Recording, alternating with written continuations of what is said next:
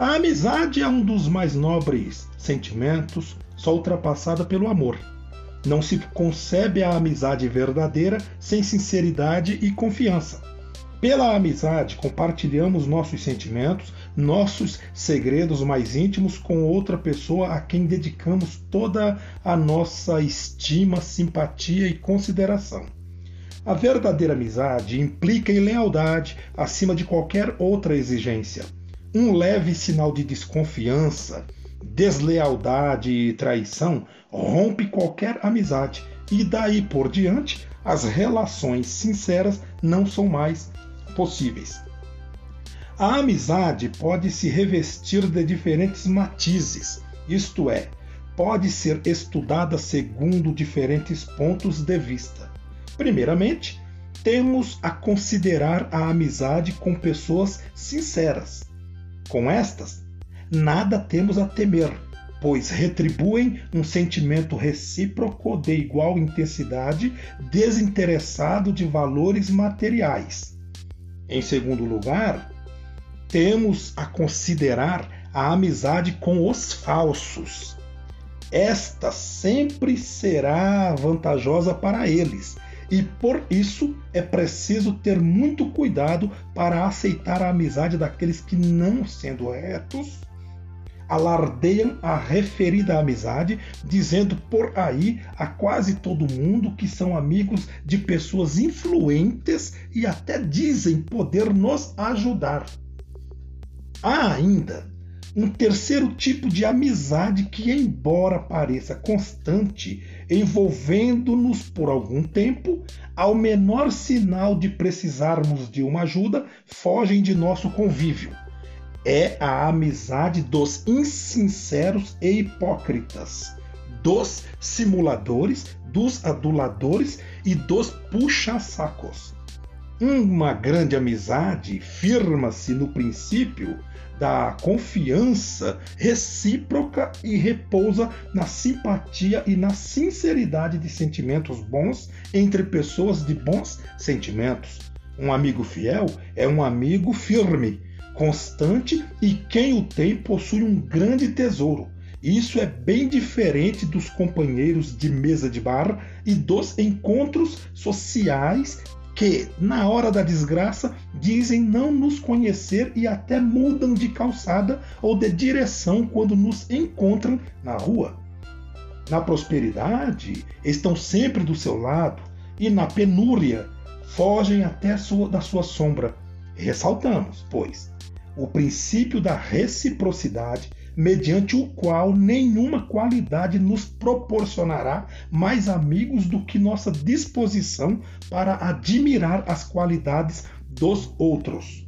Só assim poderá haver duplo polo de harmonização desse nobre sentimento que é a amizade. É preciso, porém, não querer obter demasiados favores de nossos amigos se um amigo nosso não nos infligir nenhum desgosto ou ilusão, só por isto já devemos sentir gratidão. Estaremos errando, isto sim, se esperarmos que nossos amigos façam tudo por nós. Esperemos, sim, dos verdadeiros amigos, compreensão, sintonia de sentimentos, uma palavra de consolo nos momentos difíceis.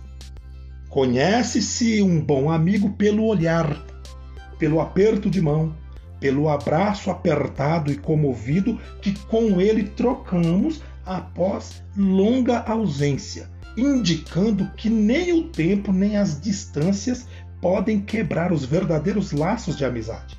Sendo um sentimento livre e desinteressado, pode até tornar-se mais perfeito e puro que o amor mundano os amigos sinceros e constantes são muito raros, e isso porque vivemos em um mundo de interesses materiais. Os ideais que selam as grandes amizades só se transformam em fraterno abraço ou aperto de mãos calorosas, símbolo da amizade, quando os amigos comungam de igual modo e com a mesma intensidade seus fundamentos e sua essência. Por isso, é preciso falar, comunicar-se vivenciar experiências comuns, pois não existe nada mais injusto que um amigo que não fala com franqueza. Esta significa um modo mais aberto, transparente, de coração e mente abertos, de entrega, de confidências e, portanto, de plena e irrestrita confiança. Mas é preciso muito cuidado e descrição para não entregar o melhor de seus sentimentos a quem não os merece, o que poderá causar tremendos aborrecimentos quando não significativas perdas financeiras. Lembre-se, que bastam poucos minutos para destruir antigas e boas amizades, quando em certos casos não soubermos conter nosso ímpeto de falar confidências e segredos que nos foram confiados por amigos, mesmo quando fazemos isso de boa fé.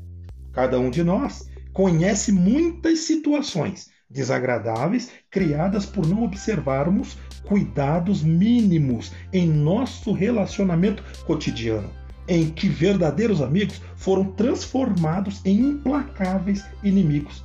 É, portanto, necessário observar que a verdadeira amizade requer uma virtude honesta, conversação franca e aprazível e, obviamente, certa dose de utilidade para ambos. Cabem, finalmente, algumas palavras sobre a amizade entre um homem e uma mulher. Aqui, além dos ingredientes essenciais à amizade já tratados, não devemos ignorar a admiração que nasce e floresce um pelo outro. Quando esta virtude ultrapassar ao nosso controle lógico, pode surgir e frequentemente surge o amor que é um sentimento de bem-querer mais forte e intenso que a amizade, por ser muito possessivo.